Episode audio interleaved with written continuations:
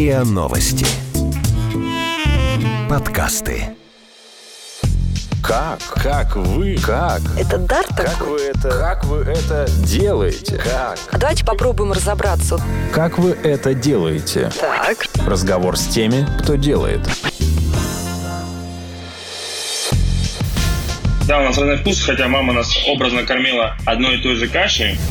Кухня ресторана очень ошибочно считается, что это очень творческий момент. Возьмем помидоры, мы все работаем для того, чтобы этот помидор, который вы ели, этот помидор вам запомнился. Сама цель в ресторане, чтобы гость э, получил больше, чем он ждет от нас. Это подкаст «Как вы это делаете?». Меня зовут Наталья Лосева, и здесь я встречаюсь, разговариваю с людьми, которые делают невозможное, неоднозначно и интересно. Сегодня у меня в гостях А. Близнецы. Б.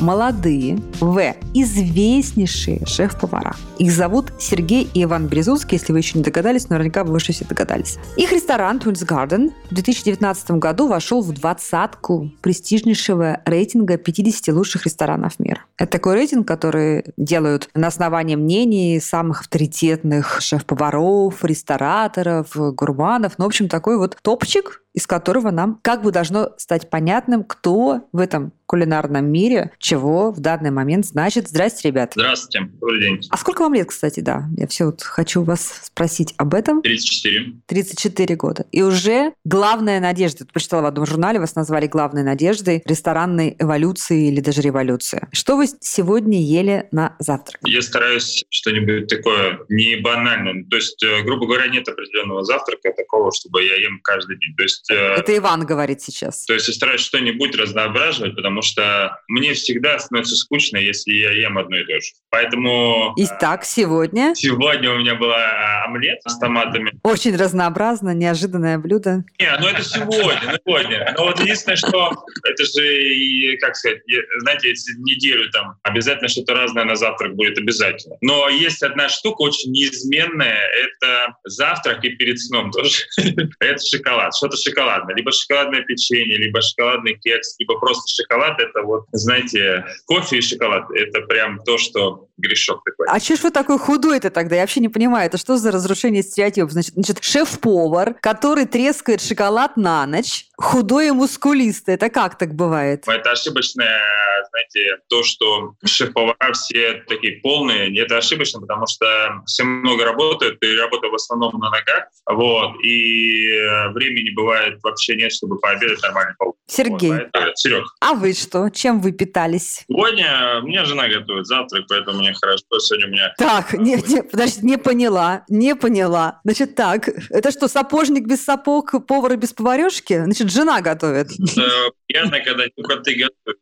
и тебе что-то готовят. А вот с утра мне зачастую с утра готовит завтраки жена, там, мне и ребенку, поэтому я счастлив. Я счастлив, что я могу встать, и у меня будет с утра завтрак приготовлен, я его съем и пойду на работу. Это Слушайте, а жена не трепещет вообще, когда она при вас готовит? уже привыкла готовить, поэтому как бы поначалу, наверное, да, а сейчас уже нет. Мы э, относимся там, в любом случае с уважением к тем людям, которые нам готовят еду. Мы понимаем, что это сложно, это тяжело, и мы относимся с большим уважением. Никто не критикует за это, там, знаешь, что мне не нравится. Абсолютно нормально, адекватно реагируем на все. Слушайте, а вот подача блюд у вас дома какая принята? Вы тоже так красивенько все украшаете, разными там кольцами выкладываете, соусами делаете? Не, э, еда должна выглядеть красиво, обязательно на тарелке, потому что это важно все, важно, что ты видишь, и если это тебе нравится, ты захочешь это съесть. Еда должна хорошо пахнуть, вкусно, поэтому все важно, обоняние, осязание, это все очень важно. Поэтому, конечно, дома и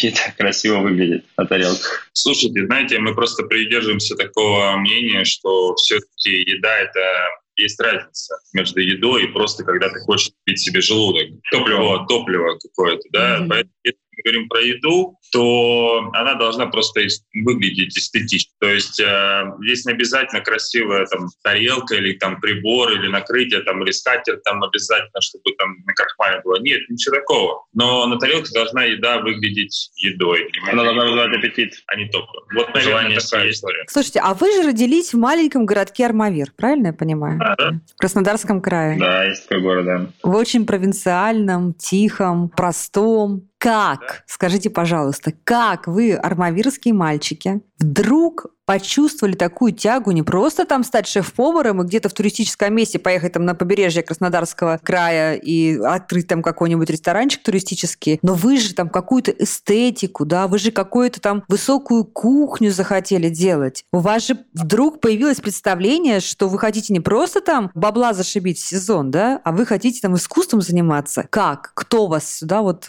подвинул? Самое главное, здесь даже не важно, где ты родился, абсолютно не имеет никакого никакого значения, имеет значение только желание. Вот э, имея большое желание, имея большой голод к знаниям, вот, и сделал то, что сейчас, вот мы сейчас в данный момент занимаемся. Мы все на протяжении всей нашей карьеры, у нас большое желание учиться, узнавать что-то новое, пробовать, совершенствоваться, и желание есть до сих пор. Потому ну, что слушайте, мы э, перед тем, как там стать шеф-поварами и все остальное, мы учились, поехали сначала в Санкт-Петербург, потом Москва. Потом у нас э, было обучение за границей. Мы учились в Америке, учились в Европе. Перед тем, как э, стать там шефами, мы много поездили по всему миру. То есть много поездили, много где учились, много где стажировались на различных лучших ресторанах э, мира. Это был долгий-долгий путь. Это не было просто так, мы приехали с Армавира и думаем, да, и мы к чему-нибудь прекрасному прикоснемся. Нет, это был долгий-долгий путь обучения сначала, а только потом уже чего-то создавать. А вы разные вот в своих профессиональных каких-то пристрастиях или в стиле, в направлении? Разные люди. Абсолютно разные. Это очень э, ошибочно, когда люди думают, что близнецы Нифига. Мы абсолютно два разных человека. Мы похожи внешне, но внутри мы абсолютно разные. Вот. У нас разные взгляды, немного. У нас разные... У нас разные вкусы. Да, у нас разные вкусы, хотя mm-hmm. мама нас накормила одной и той же кашей. У нас всегда была одна еда, а у нас не было разного рациона друг для друга не готовили. Готовили всегда одну еду, которую мы ели все время. Там, одна, по сути, с одной тарелки. Но вкус у нас совершенно разный. Ух ты, как интересно. А это что? Это, вот что? Генетика у вас одинаковая совершенно, вы идентичны, да? Обстоятельства одинаковые одинаковы. Как это сформировалось? Это то, что над чем мы сейчас работаем, потому что вроде бы у нас все одинаково. Я имею в виду, там, а, кушаем мы, ели мы одинаково еду, но вкус действительно разный, потому что у каждого человека он разный, он свой. Вот. Но так получилось, да, что так, в принципе, у всех людей, что есть своеобразный вкус, вот, и э, любим мы разные вещи. А скажите, как вы, только кратко, но чтобы мы поняли, как выглядит ваша роль вот в обычный рабочий день? Вы приходите на кухню, да? Вы приходите прежде, чем приходит вся команда или уже попозже? У нас получается таким образом. У нас есть э, определенная договоренность, это основополагающая история. То есть э, любое блюдо, которое мы ставим в ресторане, оно должно понравиться двоим. Обязательно. Второй момент, и очень важный, как начинается наш рабочий день. Начинается всегда с собрания. Собрание друг с другом. Вот, ну как собрание, пятиминутка, наверное, где мы распределяем заранее. В Твинсгардене мы занимаемся не только кухней, мы занимаемся вообще всем. А вот, поэтому мы распределили, что конкретно сегодня, за что отвечает один, за что отвечает другой. Вот, э, и после этого начинается наш рабочий день. Каждый день рабочий, э, у нас есть своя пятиминутка, мы пообщались, распределили какие-то роли, кто чем занимается. После этого есть собрание с персоналом, совсем где очень важная история. Мы слушаем наших официантов, менеджеров и всю команду отзывы о вчерашнем дне. То есть это происходит ежедневно. Вот, мы собираем отзывы наших гостей, что гости говорят. Вот. И, в принципе, с этого до 12 часов мы это все делаем. После 12 часов открывается ресторан, и все начинают работать. А какие вот бывают типичные проблемы, которые вы обсуждаете? Да? Я имею в виду из тех, что получены вот виде отзывов от гостей. Там подгорело, что-то не сочетается. В основном такого нет, потому что, в принципе, 90% гостей знают, куда идут. Вот. И по большому счету они ну, уже готовы, что они идут в э, гастрономический ресторан. Вот. Но вообще мы спрашиваем не только, что подгорело даже, мы спрашиваем, насколько им комфортно было на веранде, насколько там сервис, разбираем какие-то ошибки, что там мы смогли заметить во время работы ресторана. То есть жалоб как таковых очень редко бывает. Вот. Ну, там гость говорит, мне немножко там, я не знаю, там какие-то моменты, которые там ежеминутно, они решаются в этот же момент в ресторане. А в основном с утра разбирается именно ощущение гостей от ресторана. Ну и какие-либо ошибки, которые там допустил ресторан маленький в процессе работы. Ну, каждый раз новое что-то такое. Это, это процесс работы ежедневный. Да, делать его лучше. Как вы это делаете? Разговор с теми, кто делает. Хорошо. Как появляется новое блюдо в меню ресторана? Вот расскажите вот всю историю. Вот как оно раз и появилось какое-то новое блюдо? Все зависит от сезона. Знаете, вот а, сейчас там сезон лисичек, а, ягод. Конечно же, мы не можем пройти эти сезонные вещи, сезонные продукты стороной. Вот только появляются первые лисички, это значит, сразу же они появятся в ресторане. Если появляется первый там образ земляника, да, мы сейчас говорим, то она обязательно появится в ресторане. Любые э, продукты, которые сезонно только начинают появляться, появляются в ресторане. Потому что любой продукт, э, какой бы он ни был, он вкусен, и в самый максимум вкуса имеет это в свой сезон. Ну хорошо, допустим, лисички, Сергей, вы допустим, лисички, сезон лисичек. Э, ну, лисички же не просто там пожарили с лучком, да, вывалили. У вас рождается какое-то блюдо. Вот как оно рождается? Как вы понимаете, что вы придумываете, вы миксуете что-то, вы повторяете что-то там невероятное, что вы где-то в другом месте увидели. Потом вот есть какое-то блюдо, которое вы пробовали, вы придумали. Потом оно же должно стать каким-то технологичным. Вы же неоднократно делаете. Вы же, наверное, должны сделать так, чтобы ваши повара могли это повторить. Вот расскажите всю эту цепочку, потому что для меня это, правда, большая загадка. Смотрите, обычно это бывает, э, ты едешь, не знаю, на рынок или идешь куда-то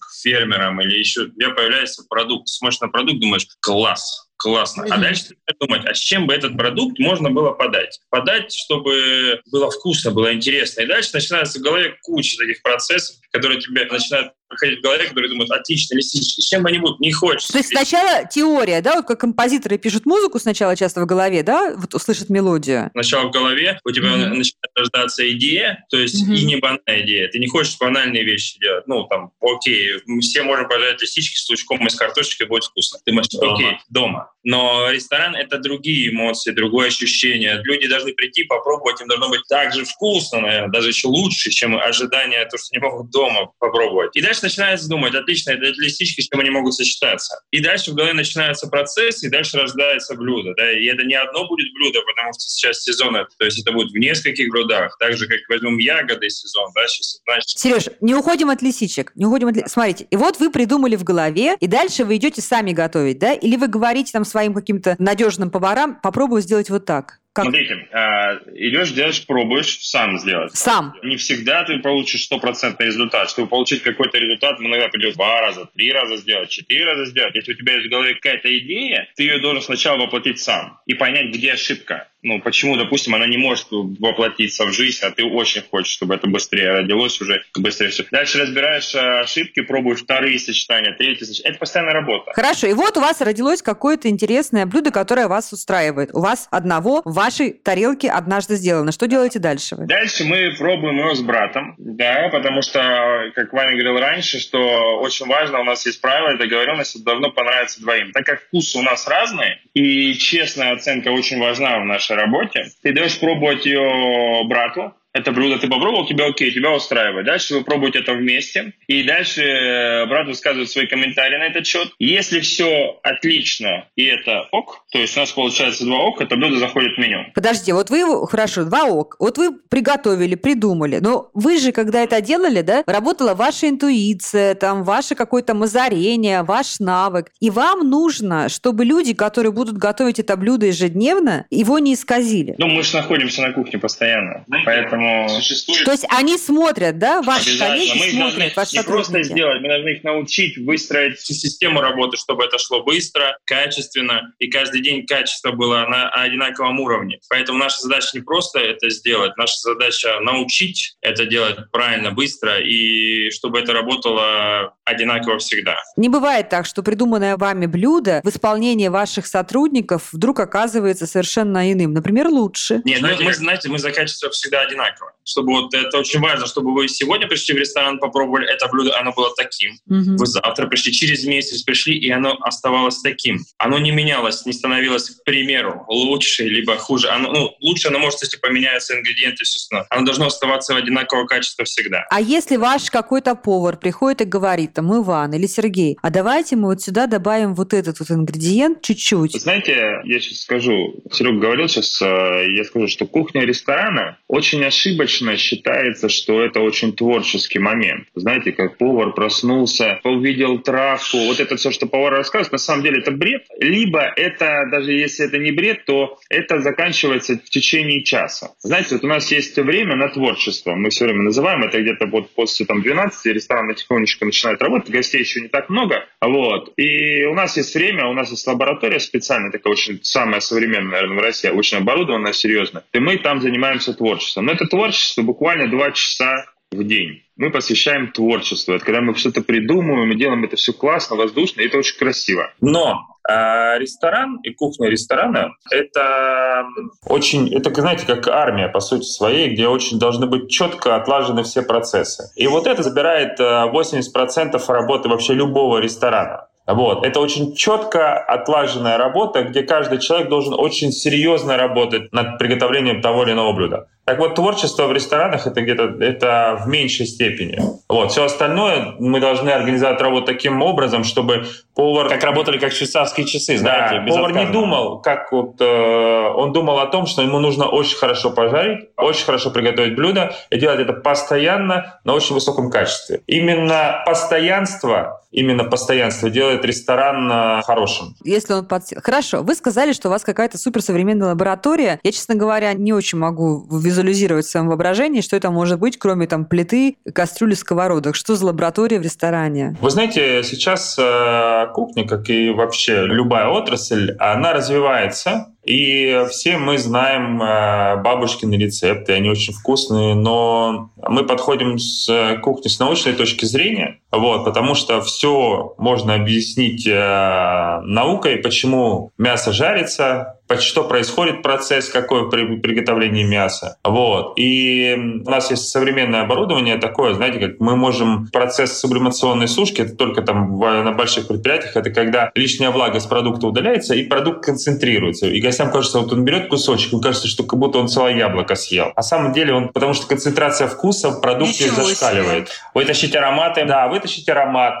вот, получить какой-то продукт. Это, знаете, очень глупо называть это молекулярной кухней, это неправильное определение абсолютно. Это когда ты работаешь над продуктом чуть-чуть больше, чем а, это делали до тебя 30 лет назад. Но это не меняет качество продукта, правильно понимаю? Такие вот манипуляции. Это все и сделано для того, чтобы усилить э, вкус продукта и не поменять качество, а наоборот, раскрыть все, весь потенциал этого продукта. Это самое главное — это вкус. Мы все работаем над вкусом, чтобы вытащить максимум вкуса из одного продукта. Вот возьмем помидор, и мы все работаем для того, чтобы этот помидор, который вы ели, этот помидор вам запомнился. Как вы это делаете? Вот давайте на примере с помидором. Вы купили хороший помидор, фермерский, который пахнет помидором. И что вы дальше с ним делаете? Ну, дальше он идет в несколько блюд. Допустим, мы в какой-то блюд мы его запекаем. Да? Вот сейчас, допустим, мы запекаем помидор в соли, начинив его а, копченой черешней, запекаем его в соли. Для чего? Для того, чтобы э, лишняя влага с помидоров ушла, и вкус самого помидора сконцентрировался. Знаете, это такое, это, знаете, как не просто взял, там, попробовал, о, прикольно получилось. Нет, мы стараемся объяснить сами себе, прежде всего, какой-то процесс приготовления и для чего мы его делаем. Это для того, чтобы сконцентрировать вкус этого томата. Вот. Ни, в ко- ни в коем случае не испортить, не да, не испортить. вкус. Не, нет, наоборот, соль Раскрыть. содержит все запахи. Томат концентрируется во вкусе. И потом уже при гости официант разбивает соль, соляную корку и достает томат, весь запах пахнет так, что пахнет во всем зале томатом, да, хотя не самый пахучий овощ. Как вы придумали засовывать в помидор копченую черешню? Это вот какое-то озарение происходит? Это случайность какая-то? А, озарение может происходить, да, очень редко, вот, но здесь есть определенные навыки и работа. То есть э, сейчас классные помидоры. Сейчас также сезон черешни. Помидор сочный, черешня сочная, вкусная. Мы слегка коптим черешню для того, чтобы дать какую-то разницу во вкусе. То есть помидор такой сладкий, сочный, а черешня будет слегка копченая. Вот. И тоже достаточно сочная. Вот. Поэтому мы смешиваем эти два продукта, концентрируем вкус э, помидора. И получается вообще очень достаточно вкусно, потому что мы смотрим э, на блюда, которые там у нас одно из самых популярных. Значит, люди оценили наш труд, оценили наш подход и то, что в принципе, мы, так скажем, а, подумали логически, что так будет вкуснее, действительно это сработало. Конечно же, мы ориентируемся на творчество, но любое творчество должно иметь какое-то научное обоснование. Вот, почему мы и для чего мы это делаем. Как вы это делаете? Разговор с теми, кто делает.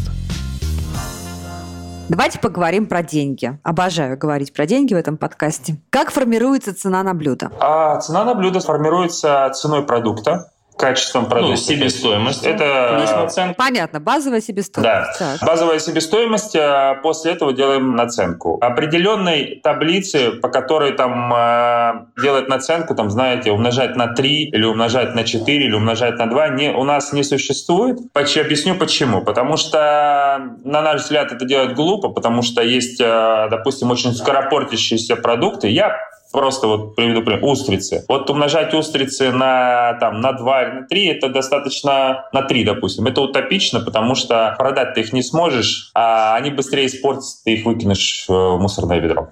Здесь нужно подходить э, очень... Э, Больше ощущения. Я вам честно скажу, насколько там умножать или какую ставить наценку. Ты понимаешь, сколько ты можешь это продавать, и понимаешь э, и реализацию, и поток гостей. И только на каких-то внутренних ощущениях ты можешь делать наценку. Плюс у нас очень важная вообще сама цель в ресторане, чтобы гость э, получил э, больше, чем он э, ждет от нас. Это наша основная идея в этого ресторана, потому что он там в двадцатке лучших в мире, но цены, я не могу сказать, что высокие в ресторане, потому что мы смотрим на такие же рестораны в Москве, и они зачастую даже ниже, чем в других ресторанах потому что основное желание не, знаете, там не, не сейчас сразу умножить там все на какую-то X, вот, и заработать кучу денег. Нет, этот ресторан должен существовать и год, и два, и три, и пять, и десять лет. То есть э, сама идеология, чтобы гости возвращались после того, как они получили больше, чем они ждут от этого ресторана. Хорошо, как вы понимаете, что это блюдо, что называется, зашло, нравится гостям? Только по частоте э, заказа этого блюда или как-то вы еще, есть у вас какие-то там такие свои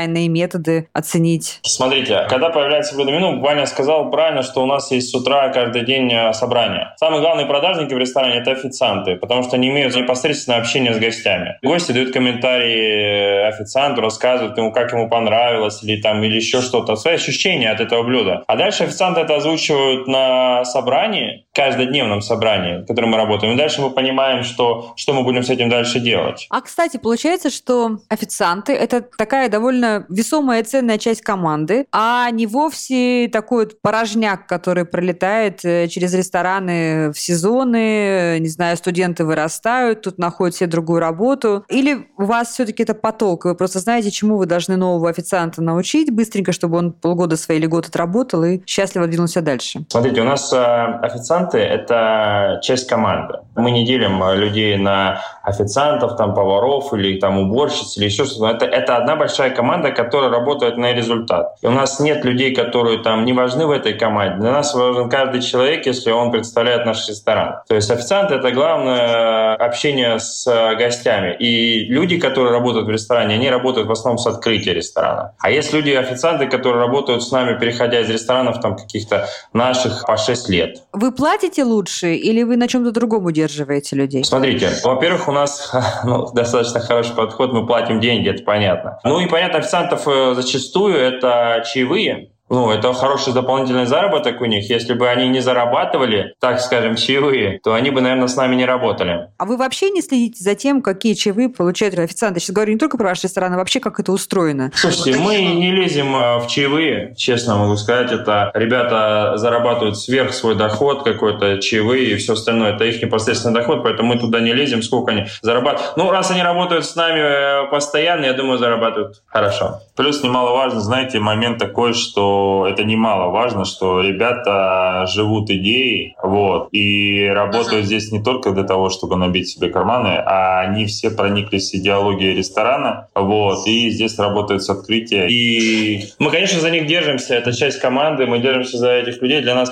вообще для нас самое важное в ресторане — это люди. Именно люди делают рестораны, знаете, вот там официанты, повара, неважно, менеджеры, все люди, которые работают в ресторане, они его и делают. Там, не делает ресторан там дорогой интерьер или еще что-то. Как вы прошли вместе со своей командой, как вы прошли пандемию, карантин и вот это вот безвремение, которое подкосило очень много ресторанных бизнесов? Все можно смотреть уже на, на результат, но практически, по-моему, все люди. Мой ресторан Финсгард не работал э, в пандемию, вообще. Мы не стали да, рисковать здоровьем, не работали на доставку, не стали рисковать здоровьем людей. Но немаловажный момент то, что мы платили людям зарплату. Вот. Все люди, находящиеся в ресторане Твитсгард получали деньги. И поверьте мне, официанты даже получали больше, чем а, в обычное время. Вот. Мы сохранили всю команду, а самое главное, мы сохранили человеческий подход к людям. Понимаете? Потому что понятно, что это сложный момент, это тяжелый момент, но вся команда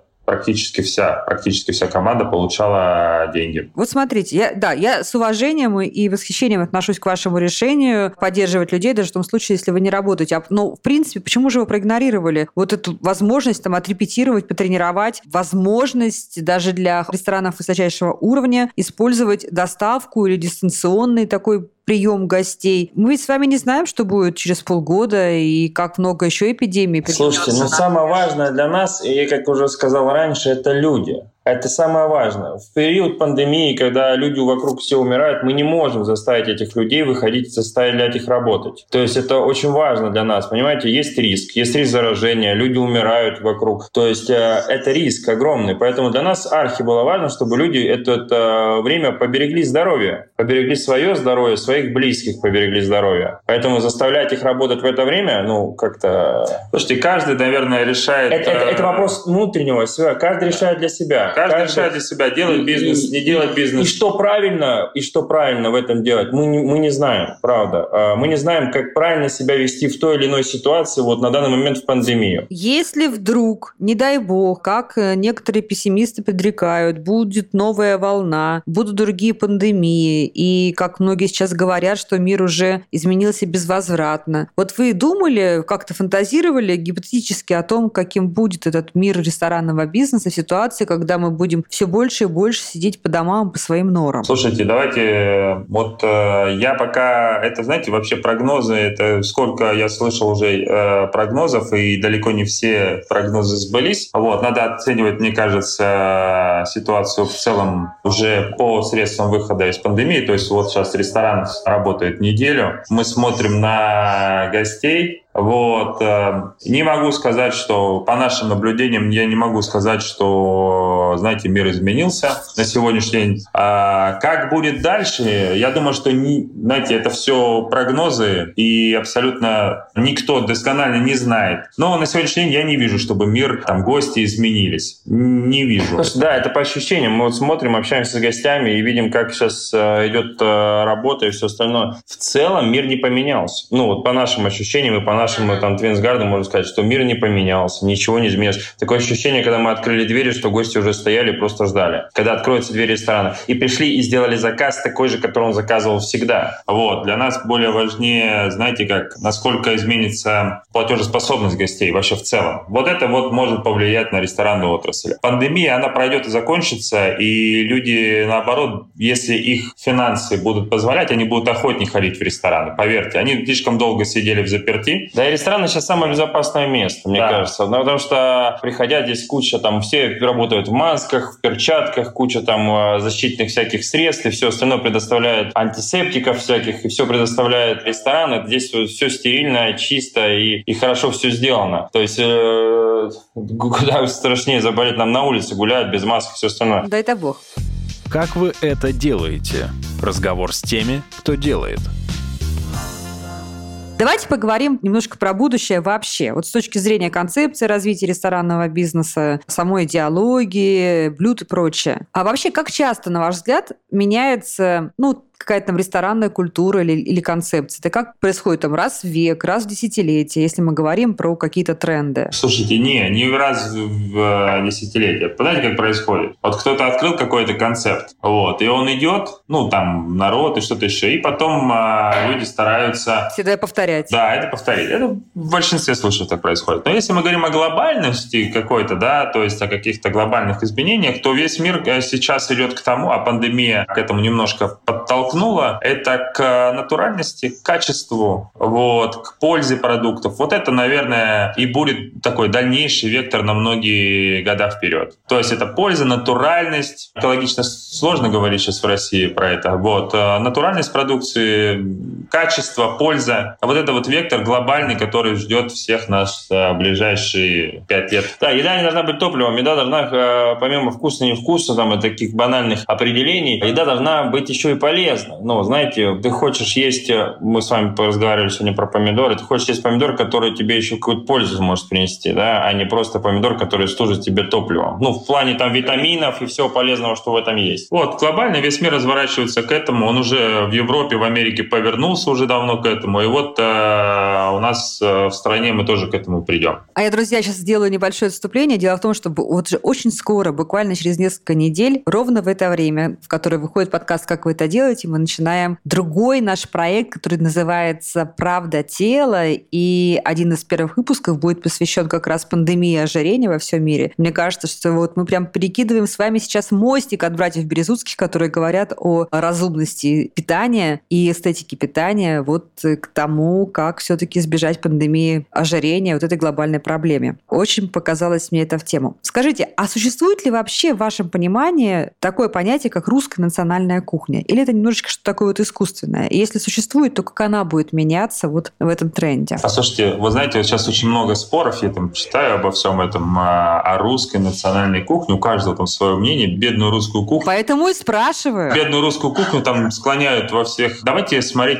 проще на вещи. Вот смотрите, национальная кухня есть везде, в любой стране мира. На национальную кухню оказывали влияние, как в России, да, это много событий, у нас, к сожалению, многострадальная страна. Любая нация, да, она национальная, да, не может существовать без своей кухни. Да, кто бы там на нее какое влияние не оказывал. Россия очень многонациональная страна, да, очень много национальностей, это первое. Второе, второе, это огромная протяженность нашей страны. Да, это да. 10 или 11 климатических зон. Представляете, сколько это? Вот. А, и, естественно, огромное количество продуктов, огромное количество национальностей со своими традициями. И, естественно, существует э, национальная русская кухня. Но также существуют и стереотипы, которые существуют у любой кухни. Дайте мне три самых вредных, несправедливых стереотипа, которые касаются русской национальной кухни. А русская национальная кухня, первый самый главный стереотип, это водка.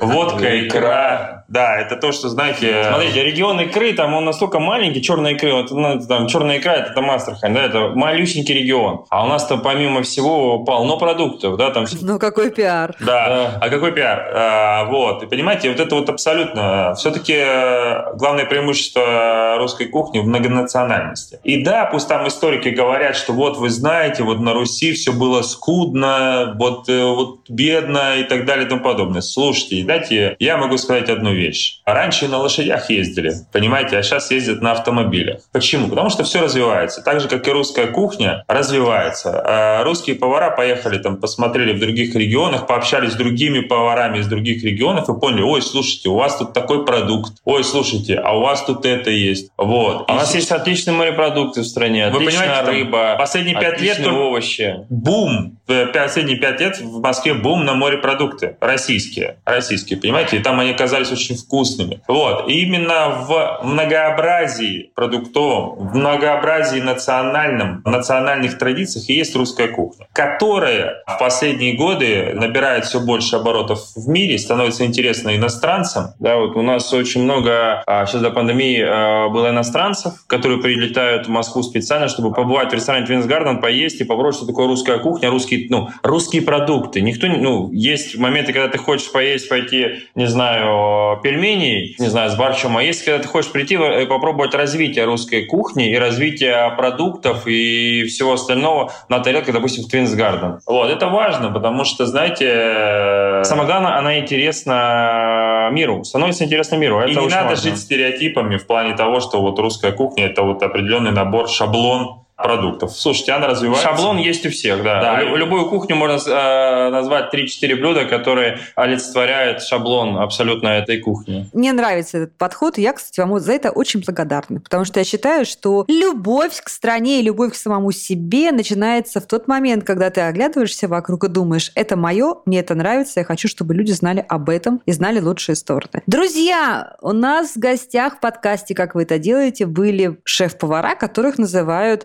«Надежда русской ресторанной гастрономии» Сергей и Иван Березуцкий. Это был подкаст «Как вы это делаете», где я говорю с людьми, которые делают невозможно, невероятно интересно. Спасибо огромное вам. Спасибо большое.